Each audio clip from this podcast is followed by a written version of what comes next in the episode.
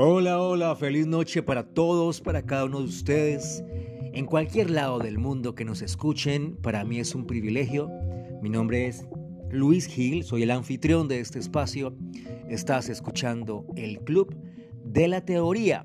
Y hoy, en este episodio número 67, hemos decidido, por petición de ustedes a través de las redes sociales, de mis redes sociales, em, hablar de un tema que nos compete absolutamente a todos los humanos e incluso yo diría, incluso yo diría a algunos animales. Eso está en proceso de investigación, claro que sí. Y es, vamos a hablar de la onirología. Onirología, ¿sí? Que es básicamente el estudio del proceso del sueño. ¿Qué sucede cuando dormimos.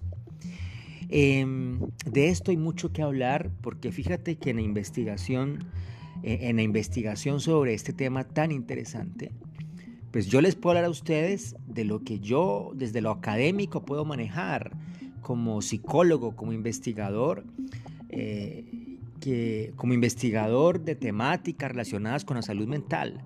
Pero si nos vamos un poco más atrás, mucho antes, mucho antes de la onirología, ya existía la orinomancia. ¿Qué es la orinomancia? estamos hablando 4.000, 3.000 años antes de Cristo. Y es que eh, la orinomancia es cómo se utilizaba en cierto momento la historia los sueños en el proceso de adivinación en la búsqueda, en la búsqueda de, de de predecir, perdón, de predecir el futuro, un elemento muy importante para los adivinos de ese momento eran los sueños. Y para tener como una tener una base de esto es breve. Como decimos en mi país, en mi ciudad es muy fácil. Es muy breve, si decimos es breve. y es simplemente ver la Biblia. Cuando estudiamos la Biblia, y analizamos, le hacemos una exégesis a la Biblia, a sus, a sus historias, encontramos diferentes relatos donde los sueños juegan un papel importante. Yo creo que dentro de las historias bíblicas más conocidas de algún personaje que manejara los sueños como factor, factor determinante está José.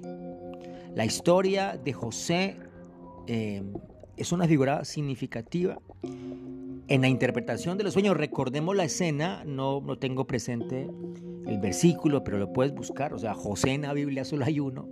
José en el Antiguo Testamento, pues.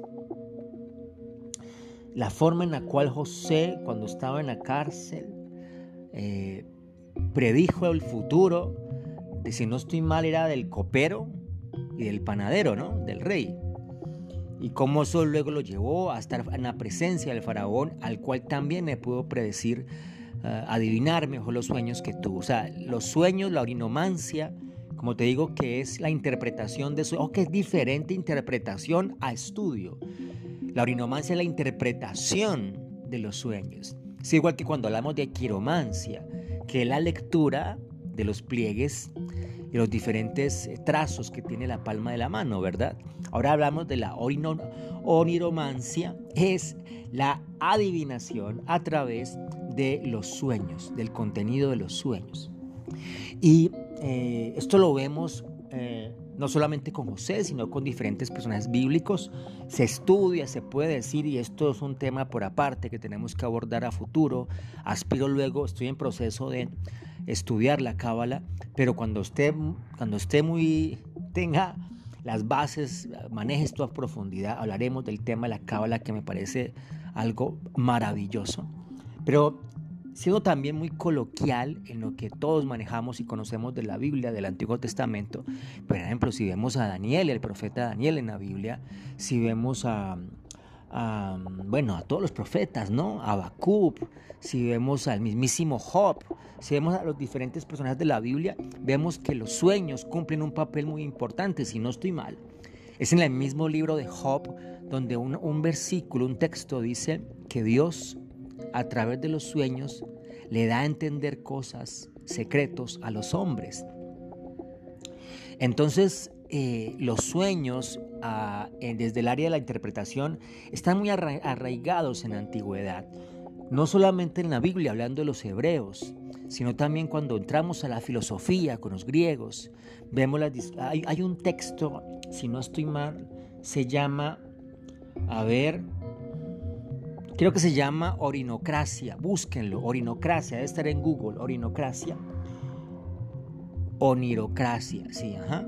Orinocracia. Que es de un conocido eh, adivinador que existía en los tiempos en los tiempos de Sócrates y de Aristóteles, ¿no? que fue como el, único que, que, que, documentó su, su, perspectiva de los sueños a la hora de interpretar, porque hubo diferentes discusiones en las plazas con los filósofos de la época en Grecia con respecto a la influencia de los sueños eh, y lo importante que eran en el destino del hombre. Pero no hay textos a profundidad, por lo menos yo no los conozco, de los griegos. Mm, más adelante también lo vemos con la siguiente escultura, los sumerios. De hecho, hay unas, hay algunas, em, algunas paredes esculpidas en el oriente que hacen referencia a los sueños, a la forma en la cual el sueño genera una nube de realidad que podría estar prediciendo el futuro. Siendo un poco más contemporáneo, porque simplemente quería contextualizar de que esto no es una cosa de ahora, y por lo menos cuando yo estuve en la facultad, hablo desde mi, desde mi experiencia, eh, y yo creo que los colegas que me escuchen, que también sean psicólogos o psiquiatras, nos acordamos de cuando estudiamos en su momento el psicoanálisis y cuando vimos a Freud. Eh, eh, hay un texto de Freud que habla de la interpretación de los sueños, pero es una interpretación muy desde desde lo metafórico, desde lo simbólico. ¿No? O, que es diferente el simbolismo esotérico al simbolismo que le damos nosotros a partir de la estructura de conocimiento que tenemos en nuestra educación. Y para que si no me entendiste lo que acabo de decir, quiero decir que es diferente eh, cómo interpretamos nosotros los sueños dependiendo de nuestra cultura, de nuestra formación académica, etcétera, a la forma en la cual se, interpretan, se interpreta un, símbolo, porque un sueño es un símbolo, eh, a partir de códigos que ya están establecidos en el mundo, en el mundo místico, ¿sí? en el mundo, como cuando dicen un gato negro o dicen, o dicen eh, luna llena, ¿no? Entonces hay, un, hay una interpretación, porque es un código muy claro para todos los místicos. Lo anterior simplemente fue un ejemplo pero es diferente, lo cual eh, mi formación como latinoamericano es distinta y veo, por ejemplo, y veo eh, un velón, si prendo un velón lo interpreto de una forma, así lo interpreta un egipcio, lo interpreta los amigos que nos escuchan, por ejemplo, tenemos gente que nos escucha en este momento en Egipto, es diferente en Egipto, en, la India también nos escuchan, es diferente por la educación, por la, por, por la formación, por el contexto. Entonces, cuando Freud escribió este texto, Interpretación de Sueños, hacía relación a lo que en la época se entendía desde, desde, la, desde, ah, la, desde, la, desde la simbología, ¿no? También está Carl Jung. Carl Jung tiene, aprofundiza mucho. Yo creo que hay que hacer un, programa especial con respecto a Carl Gustav Jung, que trabajó mucho el lado místico de la psicología, casi que lo paranormal. Eh, en algún momento hablamos de la psicología transpersonal, o sea, la psicología que va más allá de lo material, de lo que usualmente hablamos los, los, psicoterapeutas, y ahí tenía que entrar, o entra Carl Gustav Jung. Entonces, eh, también se habló desde el psicoanálisis de los sueños, pero se habla desde los sueños eh, más que no interpretando el futuro, como dijimos con orinomancia, sino que se habla de los sueños a partir de lo que la persona está percibiendo por lo que es su conciencia. ¿Sí? Eh, aquí es un trabajo más desde el, consciente y el subconsciente. ¿Cómo juega eso? De acuerdo a el estilo de vida que llevamos, lo que creemos ahora, lo que creemos en un momento dado, que hoy en día se llama sistema de creencias, cómo lo que creemos genera determinados sueños. O incluso yéndonos un poco más, hay un, recordemos los textos de Freud sobre, la, sobre el libro de pulsiones, la pulsión del deseo, la pulsión de muerte, en fin, y cómo esas pulsiones, esos deseos, esa, esa, esa libido que en algún momento el hombre, los seres humanos reprimimos por las estructuras de la sociedad, no pueden ser llevados a la realidad en el contexto de la vida práctica, de lo que llamamos la vida real, entonces se hacen realidad en el contexto del sueño. Ejemplo, esto es así, disculpen que sea un poquito fuerte para algunos, que yo tengo deseos sexuales por mi hermana. Ejemplo, en el contexto de la vida real yo no puedo llevar a cabo eso porque pues es, es una cosa aberrante, obviamente, desde las reglas eh, de la sociedad, desde las reglas de lo, de lo ético y lo correcto, de lo religioso, de lo moralmente eh, adecuado. Eso no es posible eh, en, el contexto de la vida real, entre comillas, pero en mi sueño sí lo puedo llevar a cabo. Y hay mucha gente, pacientes que me han llegado como, oh, mira, me soñé que estaba violando a mi mamá, o me soñé que Em, estaba matando a mi hermano o que estaba matando a mi jefe. Son deseos reprimidos que como decimos reprimidos porque en el contexto de la realidad no pueden ser llevados a cabo. Por ende en el sueño, en el sueño em, no se... No hay esa sublimación de, esta fantasía, sino que se lleva a cabo.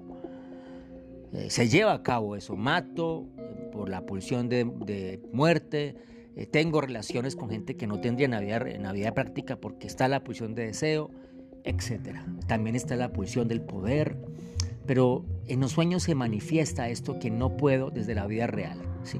Entonces es diferente de la forma en la cual se ve desde el psicoanálisis. Eso, eso tiene que estar claro. Eh, hoy en día, hoy en día con el estudio de la física eh, de la física, de las neurociencias, perdón. Eh, la neurociencia se ha emprendido, yo diría que los últimos 15, 10 años, más recientemente, todo un estudio en el campo de la conciencia, que es algo bastante abstracto para algo tan, algo que requiere tanta evidencia como la ciencia. Entonces, meterse a estudiar la conciencia por parte de la ciencia es un tema bastante retador, pero lo ha hecho y lo ha hecho midiendo eh, las ondas de energía, que eso seguramente hemos escuchado anteriormente, que tiene una persona cuando duerme. Recordemos que las personas cuando dormimos pasamos por diferentes niveles, eh, de, ¿cómo decimos? diferentes frecuencias de energía en nuestro cerebro. ¿sí?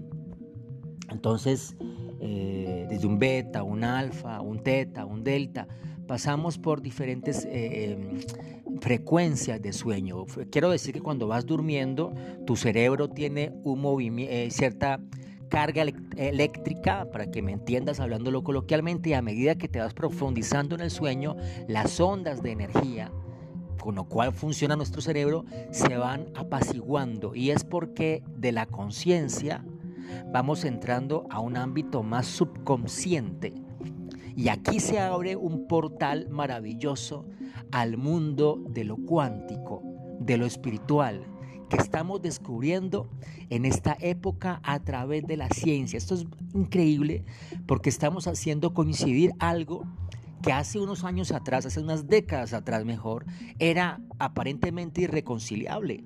Hablar de un punto en común entre la ciencia y la espiritualidad era bastante obtuso, era bastante difícil, pero hoy tenemos un punto en común y lo vemos a través de la física cuántica, porque el mundo de los sueños es el mundo de lo cuántico, que no se puede medir visualmente, es decir, con los sentidos, de eso ya hablamos en el, antepasado podcast, con, con los sentidos físicos, pero que existe porque el impulso existe cuando una persona está soñando de que se está cayendo, de que se va a caer, de que se está cayendo, ¿sí? La reacción del cuerpo es a protegerse, como si se estuviera cayendo, porque en su conciencia eso es real.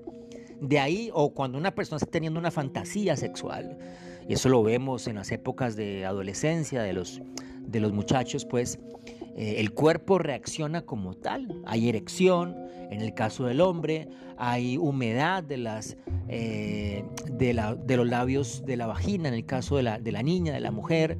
eh, hay segregación de líquido seminal en algún caso. En fin, el cuerpo tiene toda la respuesta somática como si pasara. Y de aquí saltamos, pues, a, argumentar que nuestra, nuestra mente no diferencia entre lo real y lo imaginario. Algo que imagines, algo que vivas en el sueño es absolutamente real para, la mente, por lo, tal, por tal el cuerpo reacciona como si fuera real. Recuerda cuando has tenido pesadillas que te están persiguiendo y toda la respuesta del sistema cardíaco, del sistema eh, cardiorrespiratorio es como si fuera real. Entonces te levantas agitado o agitada con, con el pulso arriba porque soñaste, tuviste una pesadilla. Y, y uno dice, no, pero es que es un sueño, pero para tu mente fue real. Y esto le abre un gran campo al mundo que hoy en día conocemos como el mundo de la manifestación, el mundo de lo cuántico. Pensar que si el cuerpo puede reaccionar así a partir de un sueño, ¿qué pasaría si mis sueños me llevan a, si mis sueños son de abundancia, si mis sueños son de que todo en mi vida está perfecto? ¿Ah? ¿Qué pasaría? ¿Qué pasa con la energía que mueve ese cerebro? Es una, esa energía, ojo que ya lo hablamos en el, anterior podcast, podcast, pero cuando se mide eh, la energía, es decir, se le hace, se hace un, una medición eléctrica al cerebro, eh, es, esa energía, al ser energía tiene frecuencia, al tener frecuencia tiene onda, y el mundo cuántico es onda, es onda y frecuencia. Cuando me refiero al mundo cuántico es las posibilidades que no vemos pero que existen. y aquí se abre el mundo espiritual. Y la ciencia hoy está aceptando esto, porque si nosotros, porque ¿de dónde cogemos? Es decir, no hay forma de evidenciar, no hay forma de hacerle una lobotomía al cerebro para encontrar la conciencia. Es decir, lo máximo que podemos hacer, y te lo digo como estudiante de neurociencia, es colocar, eh, em, es colocar ciertos, ciertos eh, medidores de, impulso energético, de pulso energético, perdón, en diferentes áreas del cerebro, ¿qué es lo que se hace? Se mide el hipocampo, se mide, se mide el área de Wernicke, se mide el lóbulo parietal, se mide eh, el hipotálamo, o sea, la, la, zona del hipotálamo, se miden las diferentes áreas del cerebro para saber cuál es la que se mueve en ciertos momentos del sueño, ¿sí? Pero de ahí adivinar cuál es el sueño, no. Pero sí, sí, sí se ha podido, esto, me encanta porque sí se ha podido, cuando la persona está en los experimentos, esto es muy chévere, sí se ha podido que cuando la persona está dormida, dormida, o sea, producir estímulos externos y ver qué área del cerebro funciona. Explico, la persona está dormida y, por ejemplo, se busca estimular los sentidos a ver qué área del cerebro responde. Entonces, por ejemplo, se pone un olor desagradable cualquiera, no sé, el que no te guste. Entonces se mueve cierta área del cerebro. Entonces la persona sueña algo relacionado con eso que seguramente es desagradable. O se pone un olor, eh, se ha probado mucho con el olor lavanda, que es, la lavanda es un olor muy agradable realmente para el cerebro, lo capta como algo muy agradable. Y hablo del olor porque es el sentido del olfato el que conecta directamente con el cerebro. También se ha hecho obviamente con sonidos, cuando la persona está dormida de ahí surge pues todo el boom también de los mensajes subliminales y demás. Cuando la persona está dormida y está funcionando a full el subconsciente, se le coloca cierto sonido, cierta música y eh, cierta área del cerebro responde. En fin, esto es muy emocionante y es muy chévere. Y, o también se puede colocar estímulos sobre la piel, o sea, un poco de calor, o se le colocó algo muy frío y el sueño se mueve de acuerdo al estímulo externo. Se mueve, digo, porque se mide, ya tú me entiendes, cierta área del cerebro que puede estar relacionado o que está relacionado o en la experiencia de la persona está vinculada con la experiencia externa que está teniendo la persona. Esto es muy interesante, aún falta investigar mucho. Lo cierto es, y decía esto en la promoción, que está algo subestimado para muchas personas, el sueño, y para ir cerrando este podcast que se nos alargó, porque hay mucho que hablar del sueño, mucho, mucho. Para sintetizar esto, yo les sugiero que investiguen sobre esto. Onirología o, o si quieres, oniromancia, que es la parte más mística, más esotérica la palabra, del sueño. Lo cierto es que el sueño es un elemento muy importante para programar la mente. Es importante que antes de dormir, por lo menos una hora antes, por lo menos una hora antes, te desconectes de aparatos electrónicos. Esto ya lo dice la higiene del sueño, ¿no? Te desconectes de aparatos electrónicos, de televisión. No te duermas viendo la serie, si no te duermas menos viendo cosas de terror o de violencia, porque estás allí impregnando tu subconsciente de una energía o de una experiencia negativa. ¿sí?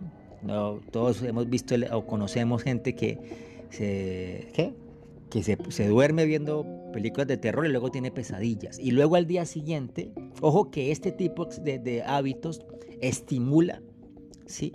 estimula la hormona del estrés, la oxitocina, y posteriormente produce ansiedad y o depresión. ¿Eh? ¿Por qué? ¿Por qué? ¿Por qué? Ah, pues porque estás eh, con malos hábitos de sueño. Los malos hábitos de sueño también producen depresión y ansiedad.